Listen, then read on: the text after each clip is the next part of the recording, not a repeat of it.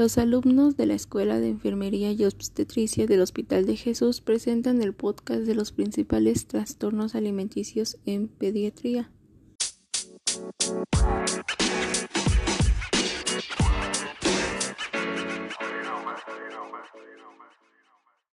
Hola, buenos días. Mi nombre es Molina Vázquez Andrea.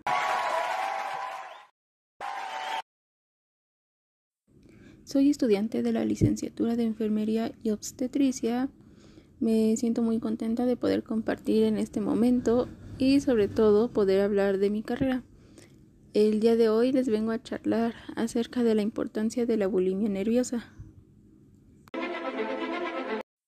Muchas veces hemos visto en los centros de salud o en la tele anuncios o carteles sobre la bulimia, pero ¿sabemos qué es la bulimia? La bulimia nerviosa es una enfermedad que se caracteriza por episodios recurrentes donde los niños suelen tener una ingesta excesiva de alimentos.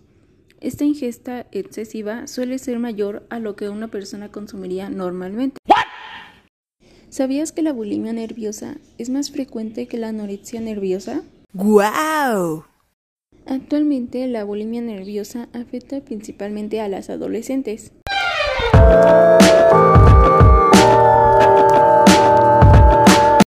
¿Los comportamientos de las personas con bulimia nerviosa cambian? De hecho, se ha determinado que las personas que tienen bulimia tienen determinados rasgos de personalidad. Por ejemplo, suelen tener una preocupación excesiva por la alimentación, sus ciclos de dieta son extremas, no les gusta comer en público, suelen hacer actividad física irregular y la principal es que comen en atracones.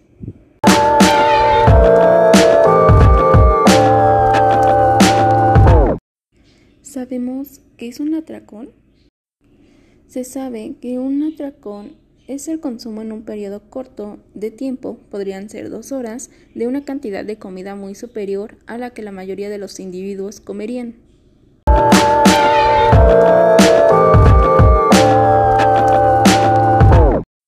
Los atracones se pueden realizar en cualquier lugar, en la escuela o incluso en un restaurante. Cabe mencionar que estos atracones se llevan a cabo a escondidas o muy disimuladamente, ya que a las niñas les suele dar vergüenza sus conductas.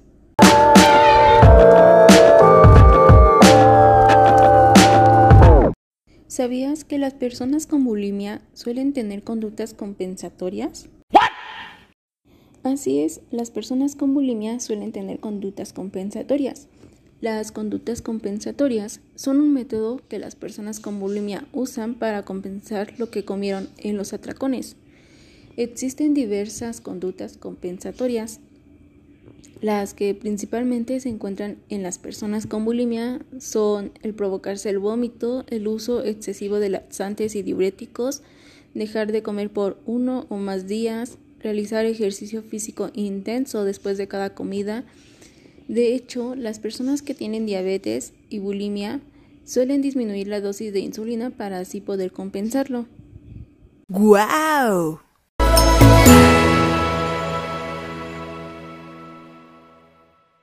Buenas tardes, mi nombre es María Fernanda Padrón Carrillo y yo les voy a hablar sobre la anorexia nerviosa. ¡Guau! La anorexia nerviosa es una enfermedad psiquiátrica la cual consiste en la disminución de la ingesta con la finalidad de adelgazar por autopercibirse como obeso o obesa. Su prevalencia la anorexia nerviosa es más frecuente en mujeres que en hombres. El 85% de los casos aparece entre los 14 y los 18 años, pero puede aparecer en cualquier edad. Los deportistas de alto rendimiento, bailarinas profesionales y modelos son de alto riesgo para, para poder desarrollar la enfermedad. Ahora vamos a hablar un poco sobre la etiología, los factores predisponentes.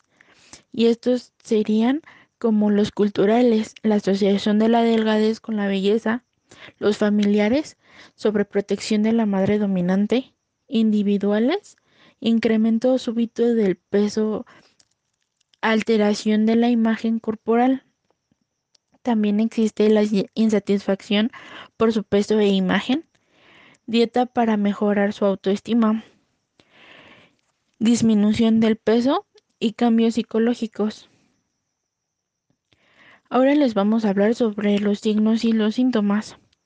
Un signo que va a ser el más frecuente va a ser el bajo peso. También la falta de concentración en cualquier actividad que ellos hagan. Los vómitos frecuentes. Aumento o disminución de la orina. Su cabello empieza a caerse más y se empieza a percibir más seco. Y son muy intolerantes al frío. Sus desmayos y mareos y la debilidad y el cansancio. Algunos de los rasgos de, personalidad más frecuentes en las personas con anorexia nerviosa son la que son perfeccionistas y con un gran nivel de autoexigencia a ellos mismos. Eh, también un rasgo va a ser la negación a que tienen hambre, siempre van a negar que tienen hambre. La inmadurez y la efectiva, efectividad y en las relaciones eh, también puede ser eh, un una fuerte dependencia ah, de su entorno.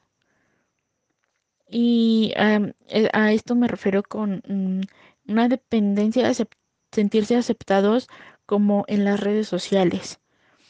Y también va a ser el aislamiento social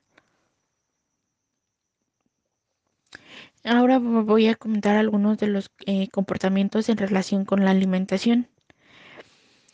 Uno de los em, comportamientos va a ser cortar la comida en trocitos extremadamente pequeños al llevárselos a la boca.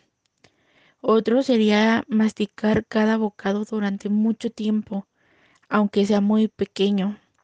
También reducir la cantidad de la comida que ellos ingieren. Eh, elegir comidas sin grasa o muy bajas en, calorías. Ellos se van a, fijar extremadamente en, en la tarjeta nutricional que viene en cada paquete de alimentos que ellos consumen. Van a contar calorías, carbohidratos, lípidos, grasas, todo ello. Ellos se van a hacer expertos en calcular estos temas. También van a van a haber eh, comportamientos como el ejercicio, elegir ejercicios que queman mucha energía más que elegir ejercicios por deporte, hacer actividad física después de comer, realizar ejercicio físico excesivo y de forma compulsiva y practicar deporte solo, o sea, solamente se van a enfocar en, en practicar ellos solos algo que los haga hacer como perder demasiada energía.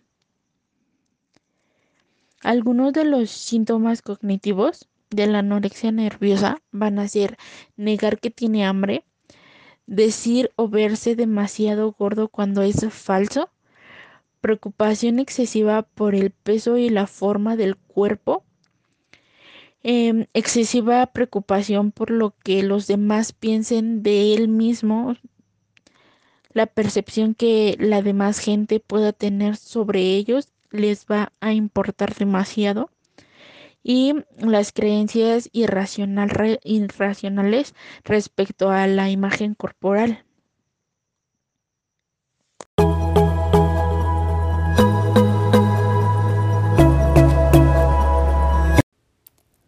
Mi nombre es Alina Peleado y soy estudiante de enfermería del Hospital de Jesús.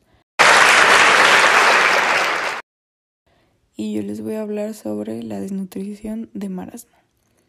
Bueno, este va a ser un tipo de desnutrición por deficiencia energética, resultado de un déficit calórico total. ¡Guau! Un niño con marasmo tiene una apariencia de delgadez extrema. Su peso corporal puede reducirse hasta menos del 80% de su peso normal para su altura. El marasmo aparece en niños con desnutrición o con déficit nutricional en sus primeros años de vida. Las causas de esta desnutrición van a ser la deficiencia de energía como de proteínas, niños con pobre lactancia o interrupción de ella, molestias digestivas, leche preparada con agua contaminada, parto prematuro, infecciones parasitarias. Las consecuencias de este eh, van a ser alteraciones del crecimiento cerebral, peso muy afectado, cambios en la piel y el pelo, atrofia muscular y sin grasa subcutánea. Para la prevención eh, se debe ser muy estrictos con la higiene de la preparación de los alimentos, fomentar la lactancia materna exclusiva, priorizar la alimentación adecuada en las madres y el uso de agua potable.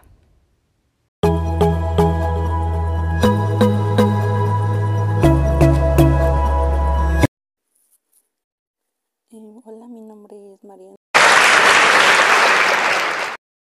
Les voy a explicar acerca de la enfermedad de Kwashiorkor, que esta va a ser una enfermedad nutricional caracterizada por el retardo marcado de crecimiento, anemia, que frecuentemente se acompaña de edemas y infiltración de grasa del hígado.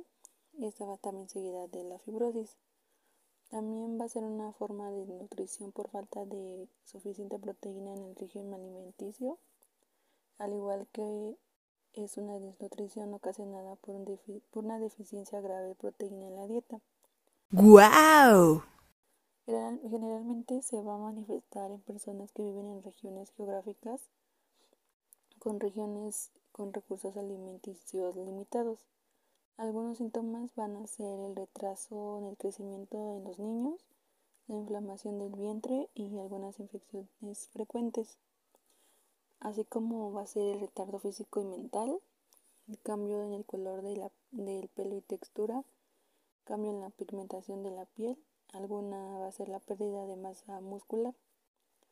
Algunas causas podrían ser hábitos alimenticios inadecuados, no presente a la lactancia materna, la madre menor de 20 años que va, va a tener un poco de ganancia de peso durante el embarazo, también bajo peso al nacer y algunas malformaciones.